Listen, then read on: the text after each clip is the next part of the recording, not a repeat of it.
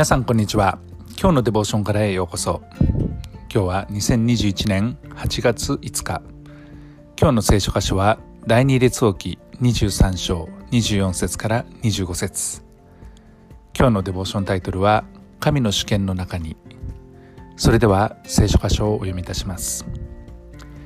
ヨシュアはまた口寄せ霊媒テラフィム偶像ユダの地とエルサレムに見られる憎むべきものを一掃した。こうして彼は祭司ヒルキヤが主の神殿で見つけた書に記されている立法の言葉を実行した。彼のように全くモーセの立法に従って心を尽くし魂を尽くし力を尽くして主に立ち返った王は彼の前にはなかった。彼の後にも彼のような王が立つことはなかった。ユダの王ヨシアは神が意味嫌うべき全てのものを徹底的に処分しました。そして立法の言葉を実行しようとしてあらゆる手を尽くしました。ヨシア王に対する評価聖書にある評価は以下の通りです。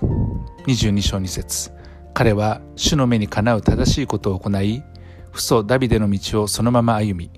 右にも左にもそれなかった。23章25節。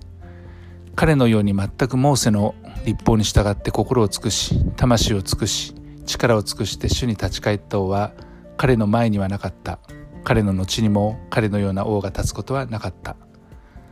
ヨシアは神の前に正しい王であったということができます。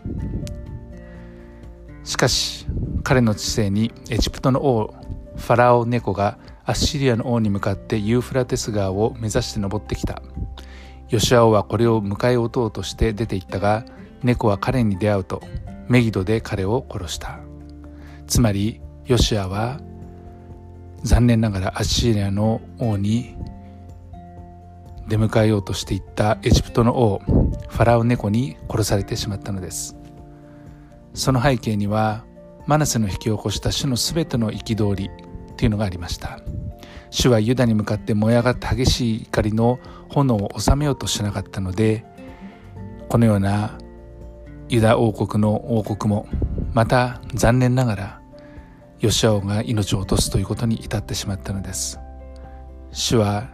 26節から27節の中でこのように言われています。私はイスラエルを退けたようにユダも私の前から退け私が選んだこの都エルサレムも私の名を置くといったこの神殿も私は意味嫌う。神の怒りの炎が収まることはなかったのです。ヨシアがどんなに神に喜ばれることをしたとしてもその不祖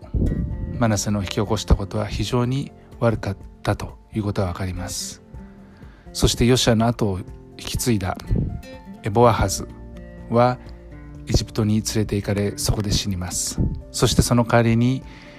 後についたエルヤキム。これもヨシアの子でしたけれども主の前に悪を行いマナセの罪のためにユダは主の前から覗かれるといったことが実現していきます、ま、このストーリーを読んでいると私たちの神様は確かに憐れみ深い神様ですけれどもあくまでも主権は主なる神にあるということですね。ですから主が怒れ怒られたというのはイスラエルの民の罪がひどかったからであってそれに対する怒りを持っていらっしゃいました。でも憐れみ深い神様は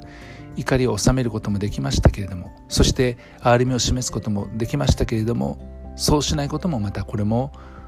主なる神様の主権の中にあり主なる神が決めることのできることである。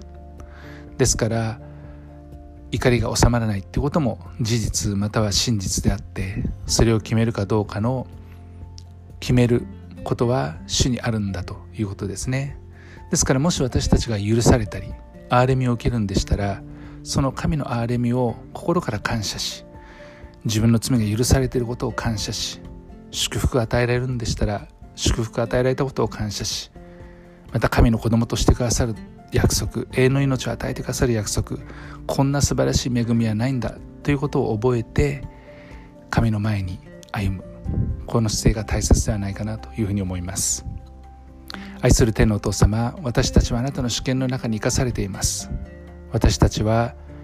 あなたが罪を許してくださった。私たちは罪を許されたものに過ぎません。たとえ不本意な終わりを遂げたとしても私たちはあなたを愛しあなたに従い続けます主イエス・キリストの皆によってアーメン今日も皆さんの歩みの上に神様の豊かな祝福がありますように。